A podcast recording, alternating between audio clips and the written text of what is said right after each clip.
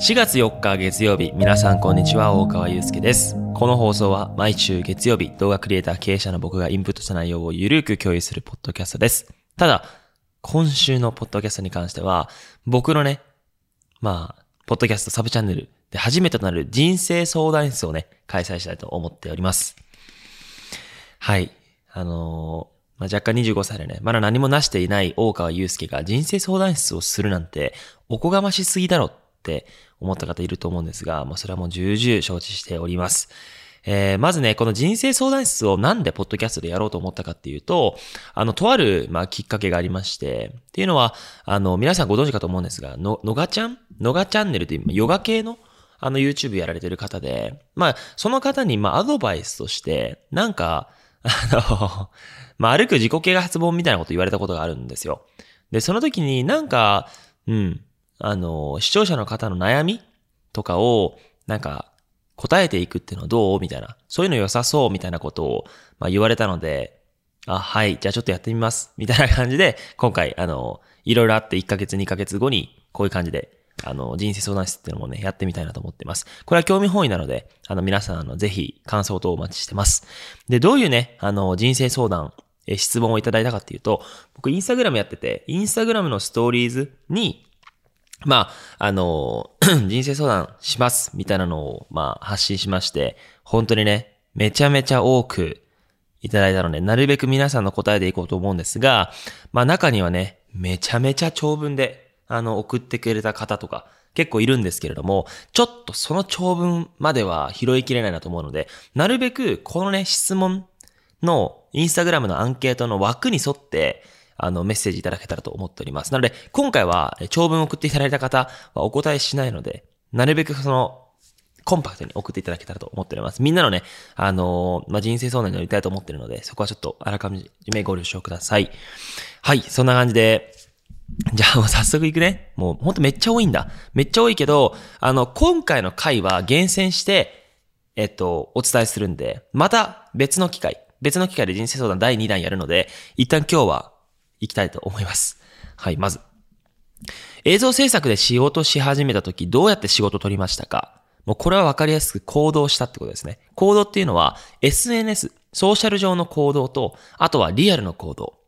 え、これにつきます。最初の仕事ってのは。SNS の行動っていうのは自分の作品をアウトプットするってことですね。だから、え動画作ってないとそもそも始まらないんですけれども、SNS は自分の名刺代わり、まあ、あとは、あの、自分のそのポートフォリオ、作品の魅力を伝えるっていう意味での、まあ、すごく重要な要素だと思っていて、そこの活動。で、それを、まあ、リアルに会った時に、僕こんなことやってるんですよ。こういう映像作れるんですよ。ぜひお願いします。っていう行動をすると、えー自然と仕事につながってくると思います。はい。これ面白いな。仕事の内容とプライベートの内容が入り混じってるので、ちょっとうまくいきたいと思います。黒の服が多いと感じますが、黒しか持たないなど意識されているますか？グレーです、今。黒多いですね。黒っていうのはまあ、なんでだろうな。まあ映像制作者的には、反射しないっていう意味でも、あの黒いいなっていうとこがあって、まああとは、どこ行っても着れるっていうこと。だから、服選ばなくていいんですよね。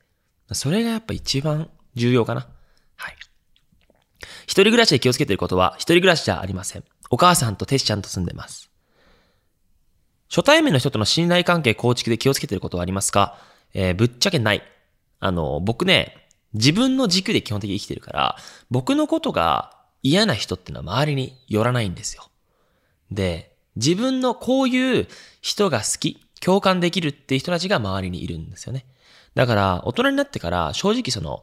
大学生とか高校生の時にあったような、なんか、くだらないことで 盛り上がるみたいな、そういうフィーリングコミュニケーション、フィーリングマブダチ、親友みたいなものはできないですね。もちろん、あの、そこは軸が変わってきていて、自分のその人生においてやりたいこと、いわゆる志が近い人たちとは、マジで仲良くできます。はい。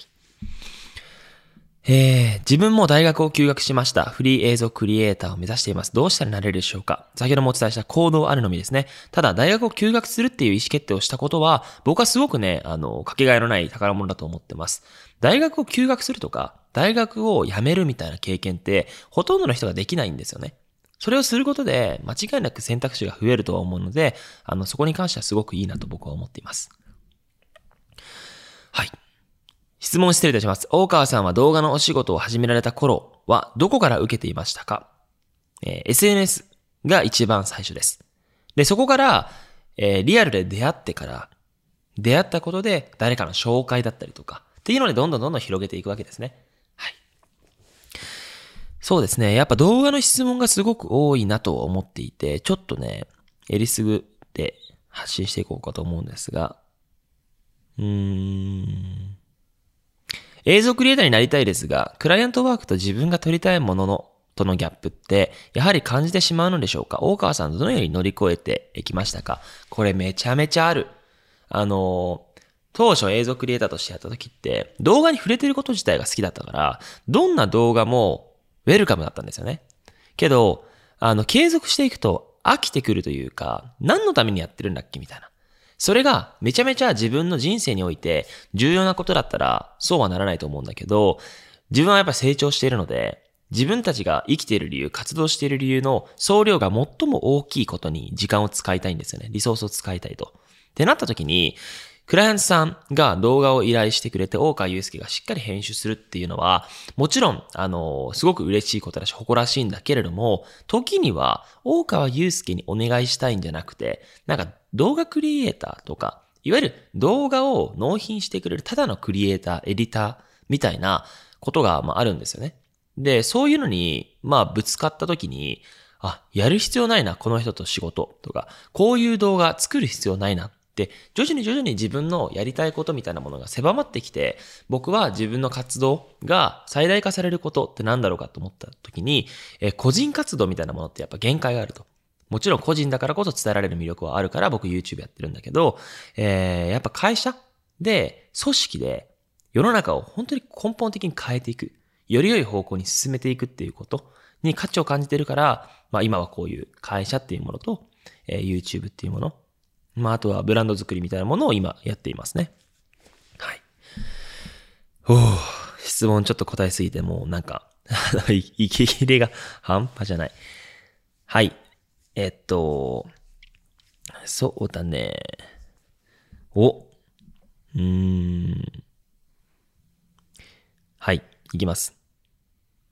家庭ありでやりたいことを実現する。一旦収入落ちる。大川さんならどうするか。家庭やりでやりたいことを実現する。一旦収入落ちる。大川さんならどうするか。あこれはどういう軸だろうな。なんか、例えば何かやりたいから、結局収入が落ちる。で、家族に対して説明が必要だ。みたいな誰かを説得するっていう軸なんだったら、やっぱすぐにこれ伝えても納得してくれないと思ってるんですよね。まあ、僕も学校辞めるときはお母さんを説得するために結構活動したから。だから誰かを説得する軸だったら、まずは事前に、この、いろいろ、あの、プロセスを共有する。そうすると、なんか、あ、この人はこの、こういう方向に向けて努力してるんだなっていうのが、周りに伝わってくるはずなんですよね。だから、え信頼感があって説得力があるっていうことにつながると思ってるので、まあなんか、そう誰かを説得するって軸だったら、今のアドバイスだし、で、まあ、ただ別軸で、ちょっとあの、深みが、深みというか、どういう軸で話してるかちょっと判断したいんだけど、あの、とりあえず家庭とか、いろいろあったり、その収入が落ちるっていう、えー、まあ、事実があって、けどやりたい大川さんならどうするかだと、僕は正直抱えてるものがない家族とか家庭持ってるわけじゃないので、あの自分がやりたいこと、実現させたいことだけに100%リソースを投下しますね。で、それがもちろん無理なんですよね。100%ってのは。だから極力、えー、そのビジョンを伝えて、えー、やるべきではないことみたいなものを、えー、やりたいっていう仲間と一緒に活動する。そうすると、自分が本当に強みとしてやれることに100%リソースを発揮できるし、えー、僕がやれないこと、やりたくないことっていうのを本気でやるべき人が100%、まあ、リソースを割く。みたいなものが組織だと思ってるんで、チームはすごく良いと思います。はい。行動力。最初の一歩を踏み出す勇気が欲しいです。転職。これスティーブ・ジョブズの言葉なんだけど、毎朝鏡を見たときに、今日もし死ぬってなったら、今のその仕事、ないしは活動、選ぶっていう。ノーなんだったら、必ず行動を変えようっていうのが僕のアドバイスです。僕もその自分が本当にやるべきこと、生きるべき道筋、本当に考えてきました。だから、それとは全く違ったことをやるってことにめちゃめちゃ抵抗感がある。やる必要ないじゃんっていう。だから、本当に自分がやりたいことって何なのかってのを常に考えつつも、そうじゃないものっていうのをしっかり削っていくことがすごく大事だと思うので、今こういう質問をしてるっていう時点で、ちょっと変えたいなと思ってると思うので、行動しましょう。はい。そうですね、次。うーん。あ、高校生で軽い鬱になり、今年なんとか高3、高校3年生になれたものです。大学に入れる気がしないのですが、どうすればいい？そうだなえー、高校生の時、まあ僕は部活動があって、まああとはそこから受験に目標をすり替えたんだけど、そうだな高校3年生の時って、自分がこうやりたい、こうなりたいっていうのが、やっぱ見えない人たちがほとんどだと思うんだよね。だから、自分のその選択肢を広げるっていうことに、最もその時間を注ぐべきだと思っていて、正直僕さ、大学じゃないや、高校、ほんと3年生までって、部活だったんですよ。バスケ部、県大会出場するぞっていうことだけが目標だったから、それがじ、それで人生が構成された。だからバスケバスケだったんだけど、その目標が失われるじゃん。あの、部活が終わってね。そしたら何が目標になるかっていうと、そこで僕は一個のターニングポイント。この先人生どうするかってなった時に、やっぱ起業したいっていう道があった。じゃあ、起業するために何すればいい？まあ確かに起業しろっていうのもあるんだけど、自分その時から能力が低いってことを自分で思っていて、それが弱みだと思ってたから、必ずその共同創業がこう、共同創業者が必要だったと思ったんですね。で、ジョブズに影響を受けてたから、ジョブズで言うと、スティーブ・ウォズニアックスとかいたりとか、まあそういう仲間が必要だと思ったから、仲間作り結構重要だなと思って、大学進みましたよ。だから、えー、なんていうの、部活引退して目標を受験に切り替えて、で、起業家が多い学校に行く。みたいなものに、まあ、いわゆる設定をして努力しまくりましたね。だから、もし、あの、今、高校3年生になれ、直近なれたね、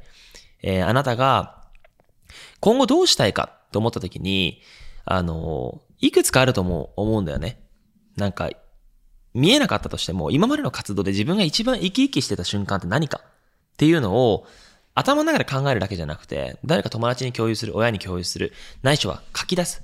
ってことをして、キーワードをこう並べてった時に、なんか大体、あ、俺この、この領域好きだな。っていうのが見えてくると思うんだよね。そこを、なんか突き詰めるための選択を選べばいい。だから大学っていうのは、僕は正直その勉強っていうよりかは、やっぱつながりっていうものがすごく大きいと思っていて、それこそ、あの人生の夏休みって言われていて、あの、大学の期間内に、本当に自分がやるべきことを、まあ見つけられたら理想。まあ本来教育機関って深掘ったらもうそういうもんじゃないんだけど、僕はそこで自分の選択肢を広げて、そこで僕動画って出会ったしさ。で、仲間に出会って会社作ってるし。だから、そう。大学って結構僕的にはいいと思うから、一旦行ってみるのもいいんじゃないかな。はい。えー、今も僕は休学して、えー、起業しようと奮闘しているのですが、先が見据えられなくて不安が大きくなっています。確かに先が見えないって不安だよな。ただ、起業って、で、会社を経営するって、いろんな、いろんなその軸から課題が出てくるし、不確実性が高い。正直、何年続けたから、ここが、目標があるんだよって単純なものじゃないから、結構難しいと思うんだよね。僕は、正直その、中毒じゃないや、えっと、挑戦、チャレンジングなあの、チャレンジング中毒だと思ってて、常に常に刺激が欲しい。常に常に刺激をもらいたいと思っているから、なんかそういう辛い状態でも結構楽しいなって思っちゃうんですよね。だから、起業ってのは最高だなと思ってるし、ないしはそのぐらい夢中になってやれることなんですよね。で、まあ努力してる気持ちもあんまないですよ。夢中だから、楽しすぎるから、あの、なんていうの？夢中は努力に勝るって言われてるように、そんぐらい僕は大好きだから、そんぐらい夢中になれることで起業した方がいいんじゃないかな。だから不安っていう時点で、あの、それでもやるべきかって言われると僕はハテナ。夢中になるぐらい好きなことがあって、やりたいことがあって、で、その手段として会社ってものがあるから、反転しないように。で、会社の話の続き。会社が大変です。どうしたらいいですか？うん。まあ僕たちもね、会社が大変な時期っていうのはたくさんあるんだけど、やっぱ、会社をこのやってるっていうことに、いろんなその側面で、まあ自分のその人生っていう軸でも、に、人、人っていう意味でも、なんかすごすごくその成長を感じるタイミングってのがすごく多いし、で、やっぱそうだよね。なんか、この仕事をしてると、もちろんその収益みたいなものっ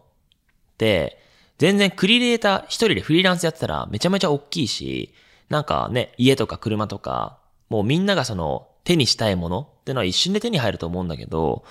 それを手にしたとて、なんか面白くないっていうのが目に見えているから、なんかこういう大変な時こそ楽しむっていうことが、まあ僕はすごく大事なんじゃないかなと思ってます。うんうんうんうんうん。ゆうすけくんは伝え方について何か気をつけてることありますか？正直ないんだよな。それが良くないんだよな。なんか思ったことはとりあえず言うってことを僕は人間的にそうしている。で、もちろん思っていることをストレートに伝えるから、相手を傷つけてしまうことってのはたくさんあると思うんだよね。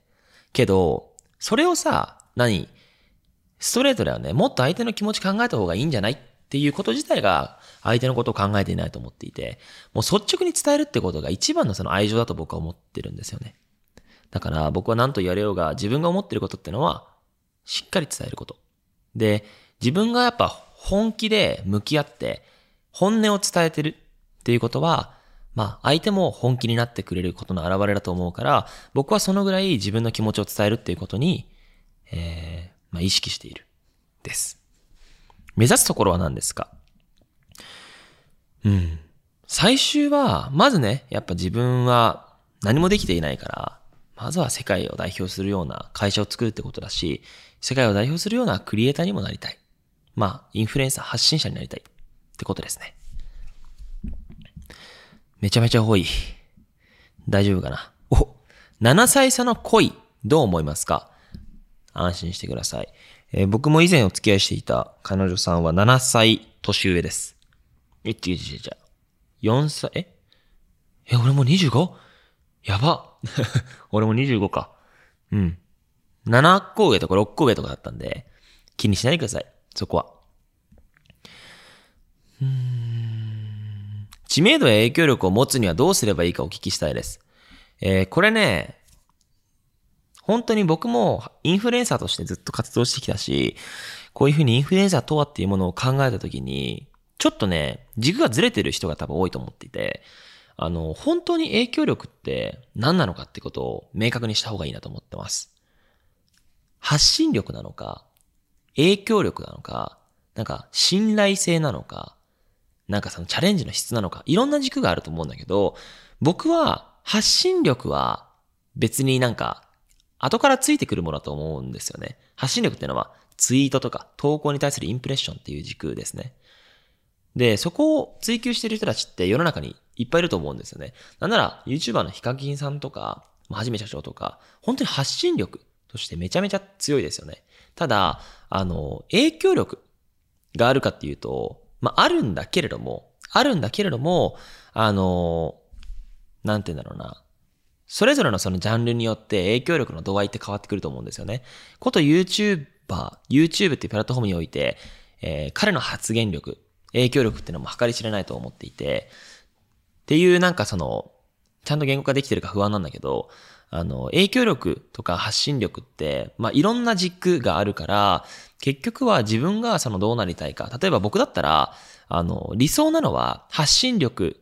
えー、僕が究極してるインフルエンサーってのは、発信力かけるその挑戦の質だと思っているので、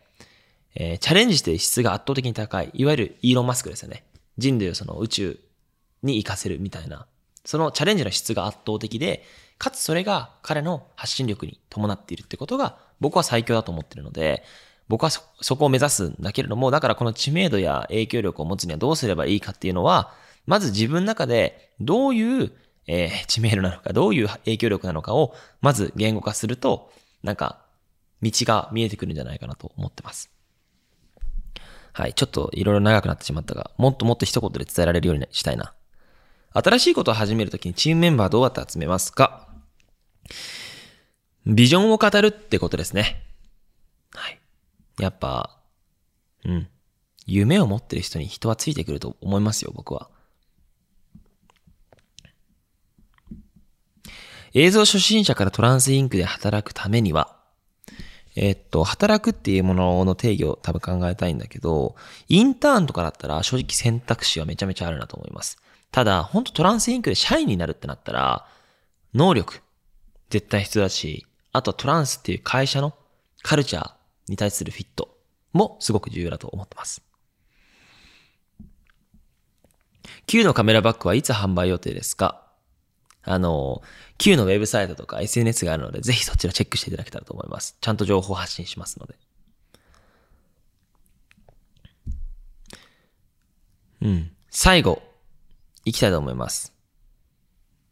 最後は、カジュアルでいきましょう。彼女とユニバの動画を誕生日でプレゼントしたいのですが、サプライズ動画の作り方を教えてほしいです。これね、本当に難しいよ。あの、なんか彼女を喜ばせたいっって思った時に、いろいろ、特にサプライズ動画だと、情報をさ、こうやっていろいろ詰め込んじゃうと思うんだけど、あの、いい広告、悪い広告と同じで、まあ、それもジョブズの話なんだけど、その、クリエイティブディレクターの人が、ジョブズに、このゴミをさ、紙をこうやってくるめて投げ、投げるわけよ。で、なんか5個ぐらい、こうやってヒュッて投げて、ちょっと受け取ってくれみたいな。そしたら1個も受け取れなかったと。5個ぐらいの紙をね。けど1個これ受け取れよ。って投げたら受け取れたと。で、いい広告ってのはこれだと。で、広告じゃなくていい、その彼女に、あの、送るサプライズ動画ってのは、一つだと思うんですよね。明確に伝えたい思いは何だそれは一つ。愛してるよっていう だけだと思うので、そこを、あの、あの、直球で伝えるのが良いのかなと思ってます。はい。そんな感じでちょっと長くなってしまったんですが、第1回その人生相談室いかがでしたでしょうか？あの、好評だったら第2弾やろうと思っていますので、はい。ぜひコメントいただけたらと思っています。で、ツイッターとかね、インスタグラムでなんかその、まあ、ハッシュタグとかつけて感想とかね、投稿していただけると、そちらもすごく僕はモチベーションが上がりますので、ぜひ皆さんよろしくお願いいたします。はい、そんな感じで今日も最後まで聞いていただきありがとうございました。それでは皆さん、バイチャ